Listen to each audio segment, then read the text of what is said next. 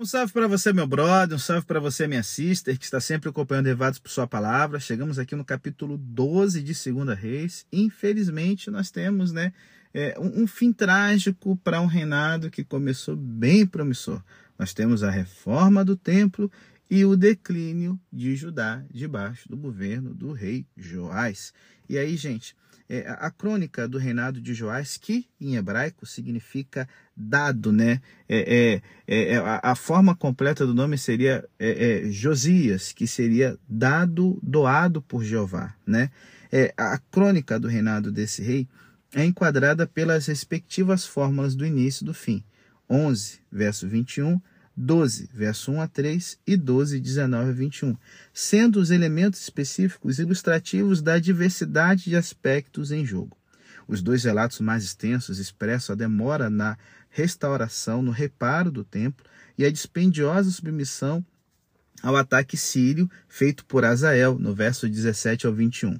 E fica bem claro, nem tudo corre bem em Judá, com claros indícios de declínio ao lado daquilo que é digno de louvor antecipando-se a figura de outro rei criança que vai vir mais na frente, Josias, que na época empreenderia um plano de renovação que culminaria com reformas importantes.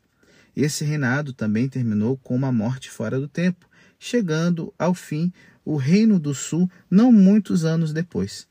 O leitor de hoje né, pode refletir sobre essa contínua série de boas intenções e falhas humanas, de reformas positivas e influências negativas entrincheiradas, de acordo com é, é, esquemas que a gente vê implantados na humanidade de muito tempo. A influência de Joiada sobre Joás permanece manifesta na sua instrução para fazer o que era reto aos olhos de Jeová, como vemos no verso 2 exclusivamente em Reis, nós lemos sobre um sacerdote que realmente cumpre a tarefa que Deus lhe confiou de instruir o povo na lei.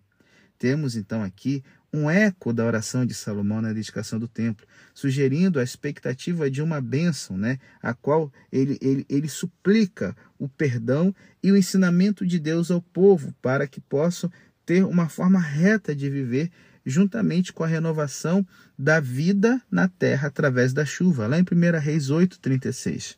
Então, não é nem a coroação de Joás e nem a morte de Atalia que assegura continuidade para o futuro, mas a intervenção de Deus unida à sua instrução que revela a sua vontade, que vai trazer a vida verdadeira. Então, dando uma olhada aqui no texto bíblico de uma forma mais profunda, o verso 4 ao 16, nós temos aqui então a reforma do templo. E né, de forma prévia, nós vimos que Joás tem uma ligação com o templo, já que ele passou seis anos de sua vida escondido ali. Né? E pense comigo, a última referência feita ao templo de Salomão tinha sido durante o saque do seu tesouro feito pelo rei Asa, em 1 Reis 15, para poder subornar o rei da Síria, de Damasco, para atacar Israel. E olha, após esse longo hiato né, na história do templo, o narrador ele faz disso do templo um tema principal né, na, na, na sua na, na, construção aqui do que é o segundo reis. De todo o reinado de 40 anos de Joás, ele escolhe se concentrar em duas questões em particular, em ambos os casos relacionados com o templo. A questão principal são as instruções que Joás dá em relação à reparação do templo, uma ação positiva que é acompanhada pela rejeição da adoração de Baal. E ele ordena então para que socorra a arrecadação de um dinheiro pendente de um imposto que era relativo ao templo, seja por é, o, o, imposto que era a, através do censo israelita, como vemos desde o 30, ou o, o dinheiro vindo né, é, quando os votos eles eram cumpridos, como a gente vê em Levítico 27, ou né, de uma forma de uma oferta voluntária. É, é, a gente tem que pensar aqui, gente, que Além disso, é, é, é, em contribuições voluntárias por parte do povo, a, a gente fica num, num, gostinho assim de, de, de, de insatisfação quando a gente pensa que para construir o tabernáculo, as generosas contribuições fizeram com que a obra avançasse de forma ligeira. E aqui nós temos um povo que não está afim de ofertar porque o seu coração não é um coração agradecido é, é, não tem nada que, que indique falta de atenção e cuidado por parte de Joás nos primeiros 23 anos do seu reinado, mesmo sem se especificar nada em relação ao seu primeiro ano, induzindo né, a evidente é, é, é, é percepção de que o que aconteceu nesses 23 anos é que Joiada e os sacerdotes demoraram em assumir as responsabilidades, tanto no recolhimento dos fundos para o, a reparação do templo, como na forma correta e transparente de se usar. Eu até na descrição do podcast aqui de hoje, eu botei aqui lições que o Israel Belo de Azevedo, na Bíblia Sagrada Bom Dia, traz sobre como gerir recursos religiosos, né, de transparência financeira em cima aqui da história de 2 Reis 12. É, é, e assim, uma coisa que eu fiquei pensando, é, talvez essa letargia dos sacerdotes em cuidar do templo tenha sido motivada por alguns fatores. Primeiro, né, é, todo mundo pensa só em pagar suas dívidas. Então, o dinheiro está entrando ali, é, eles estão vindo de um período de escassez por causa do, do reino de Atalia, né? Então, assim, é, vamos pensar em ter salários melhores e aí o templo ele fica para depois, né? Uma outra coisa que eu fiquei pensando aqui nessa demora toda, na habilidade, né? De, de, de tocar uma obra, Joiada e seus é, assessores poderiam não ter esse tipo de habilidade, então aquilo que você não está com o coração, você vai empurrando com a barriga. É, segunda Reis não fala, mas Segunda Crônicas fala que perto do final do seu reino, é, é, Joás, com a morte de Joiada, ele perdeu o apreço pelo sacerdócio e pelo templo e começou a, a seguir caminhos de adoração pagã. É, essa falta de interesse dos sacerdotes em, em fazer algo que estava no coração do rei explica um distanciamento emocional que vai acontecer em, no final do reinado de Joás, que Segunda Crônicas vai abordar mais, mais que o livro de Segunda Reis não vai trabalhar tanto. Então, assim, Joás então ele resolve intervir. Ele determina que a renovação será feita por trabalhadores qualificados e supervisores que serão pagos. As instruções são bastante claras. O dinheiro deveria ser recolhido em tributo público e contado e distribuído conjuntamente pelo secretário do rei e pelo sumo sacerdote, empregado exclusivamente para as obras de reparação, confiando nos supervisores para o seu bom uso, é, é, é, devido a um comportamento honesto que seria a marca de quem administrasse esses fundos. As disposições práticas de Josias correm em linha semelhante no capítulo 22, detalhando vários ofícios, como carpinteiros e construtores, pedreiros, né, e, e, e gente ligada à carpintaria e alvenaria e tudo mais. Por outro lado, existe uma clara escassez de fundos, né, ao não se destinar nenhuma quantia para os artigos destinados ao dia a dia na adoração do templo, e conforme especificado na lei, retendo então os sacerdotes a parte que lhe correspondia do, da, do dinheiro dos sacrifícios pelo pecado e pela culpa. Isso aqui mostra que há algum tipo de desconforto. Afinal de contas, ninguém gosta de pagar impostos. E quando Josias, ele ressuscita, Josias não, Joás ressuscita aqui o imposto de censo e dos votos cumpridos, é, é, é tudo que é imposto gera tipo que tipo ele está tentando resolver um problema de coração agradecido com leis. A gente vê que ele conseguiu fundo suficiente para a reforma mas não foi tão suficiente para poder fazer novos utensílios para adoração. Ou seja é cuidado gente. Todo tipo de doação ou de trabalho voluntário imposto e pressionado nunca é algo assim bom é, o relato, então, ele prossegue de forma simples, ficando o leitor sem resposta às várias perguntas sobre né, a, as ordens dadas por Joás.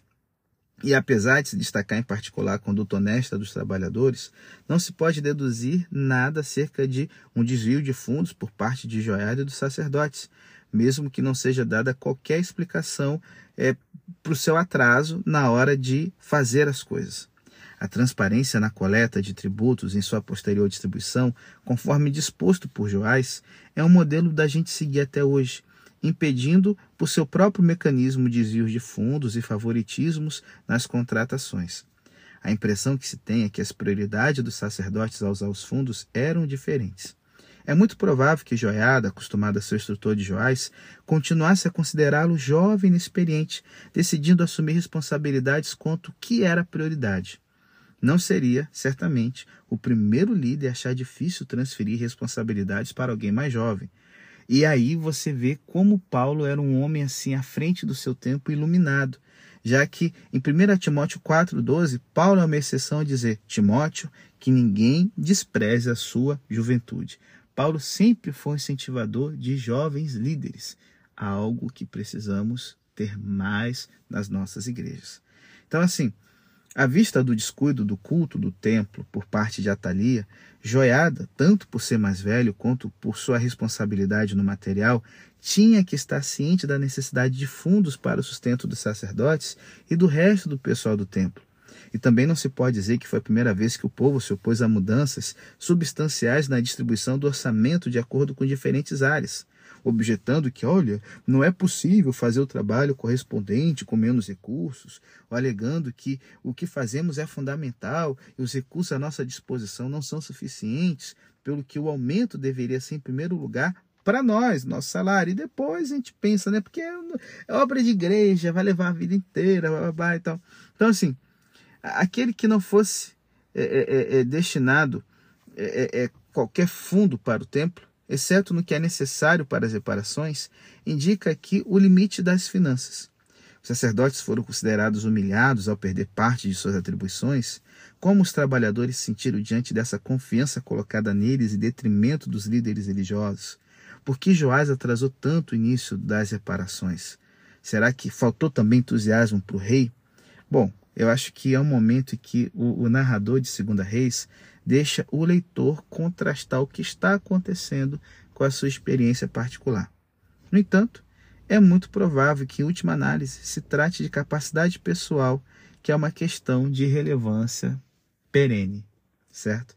O relato expressa o potencial inerente ao ser humano e as limitações que o acompanham em seus esforços para servir a Deus. Joiada, que tão corajosa e eficazmente tinha orquestrado a restauração do legítimo herdeiro ao trono de Davi, não parece, por outro lado, ser capaz de gerir as finanças do templo com a eficiência necessária para realizar as reformas. E é por isso que Joás, como monarca no poder, tinha posto em marcha o recolhimento de fundos para reparar o templo, dando ao mesmo tempo a impressão de estar tão desligado da situação real que tiveram de se passar mais de duas décadas para perceber que as reparações não tinham sido realizadas. E aqui é um alerta. Um rei que não está percebendo que a casa de Deus está entrando em ruínas é alguém que não está tão ligado assim ao templo como parece. E, e, e, gente, fica uma coisa que eu falo como pastor. É, é, muitas vezes é vergonhoso, cara. Eu visitar algumas igrejas que, assim, eu sei que tem igrejas que são muito pobres, mas outros têm condição e a o templo tá todo largado, cara. É, é, é, gente, pelo menos uma mão de tinta. O, o, o, descaso com, com a casa de Deus, né, com o templo, lugar onde a igreja se reúne, revela muito onde estão as prioridades da gente. E, e sabe, a gente não pode esquecer que é, é Deus ele dá diferentes dons, né, é, visando o benefício comum da comunidade.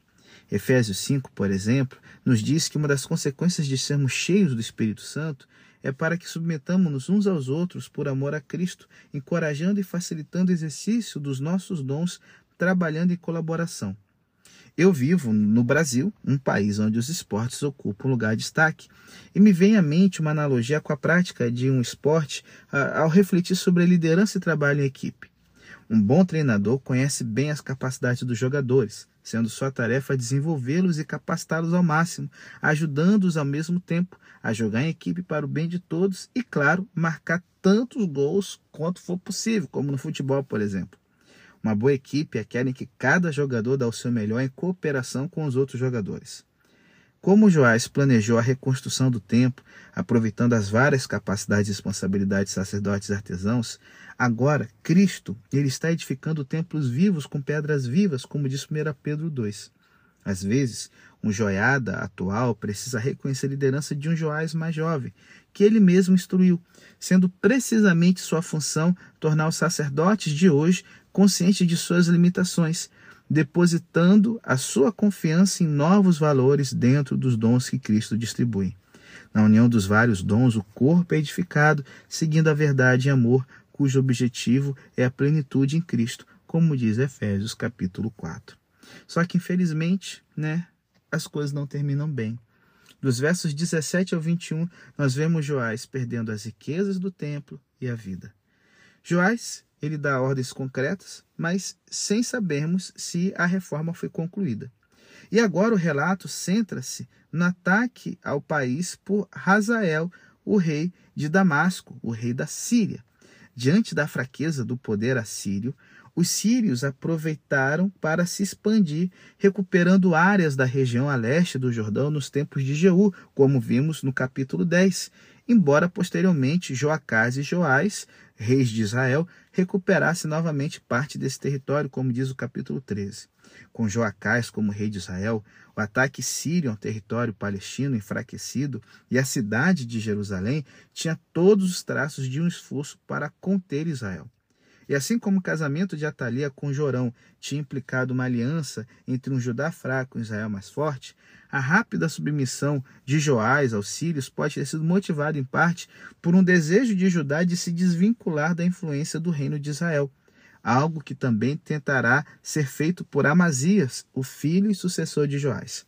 Seja qual for a motivação, o interesse do narrador centra-se no alcance dessa entrega de todos os objetos sagrados do templo acumulados pelos reis anteriores. O último a fazer tal coisa tinha sido o rei Asa em 1 Reis 15, como a gente já comentou. Também há um rei sírio e no âmbito de um tratado, como a gente percebe agora no verso 18. É com vários reis, né? É, é, é, é tendo assim um, um um descanso nisso, não, não tendo que chegar a esse extremo até nós chegarmos em Joás. Cara, entregar é, é, é, é, todo o ouro dos tesouros da casa de Jeová e da casa do rei é uma bancarrota nacional, gente. O tempo pode ter sido reparado, mas é claro que os recursos disponíveis foram completamente esgotados agora. Como tinha acontecido com Asa, não há mensagem profética e nem menção em uma confiança colocada no Senhor teremos de esperar pelo relato posterior sobre Ezequias e o ataque da Síria nos capítulos 18 e 19. Essa era é, é, essa rápida submissão aos sírios, com a perda do tesouro do templo, e, e, e o que isso simbolizava, né? É, é, acaba sendo ali um, um, uma pista para a razão pelo qual Joás foi assassinado pelo seu próprio povo, no verso 20 e 21. A justa posição sequencial do narrador aponta para uma seleção de foco na história de Joás, focada na, na renovação do tempo e no esgotamento de todos os recursos materiais. O autor de crônicas, ele vai nos fornecer um relatório mais detalhado dos últimos anos do reinado de Joás, incluindo o progressivo afastamento na adoração do Senhor no templo, apesar das advertências dos profetas. E o cronista apresenta como razão do assassinato de Joás a ordem dada por ele de apedrejar Zacarias, filho do sacerdote Joiada. É triste, né? José arriscou a vida para proteger o menino Joás. E o menino Joás, quando rei mais maduro, né, por volta dos 37, 30, 35 anos, manda apedrejar o filho da mulher que se arriscou para salvar sua vida. É, amigo, você mereceu se ferrar no final. É verdade seja dita, se você não pensou nisso, pronto, falei. Joás é um pálido reflexo de Salomão. Ele é o exemplo de alguém que no início é uma grande promessa, contando com o apoio daqueles que realmente queriam honrar a Deus e que até começa a realizar a restauração do templo com sabedoria, mas que no final dos seus dias perde tudo, incluindo a própria vida. A história de Judá pode, portanto, ser vista como um exemplo um microcosmo que reflete uma realidade maior. É de um declínio, com períodos de reforma, que, última análise, é de ruína absoluta no espiritual e no material.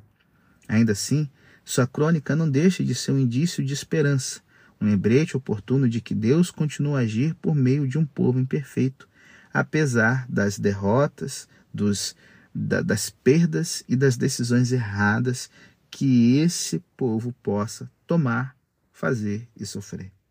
As perdas materiais humanas, como consequência de decisões erradas, são uma advertência para nós aprendermos.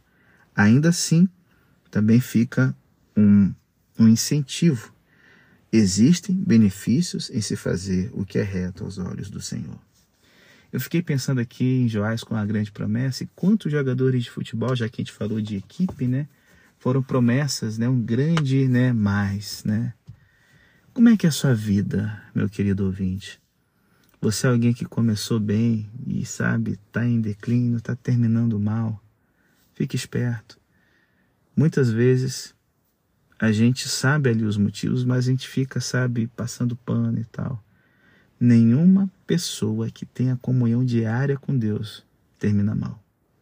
Então, como diz lá na carta do Apocalipse à igreja de Éfeso, vê, pois, onde você caiu e se arrependa, que você possa terminar bem e não mal, como Joás. Pense nisso.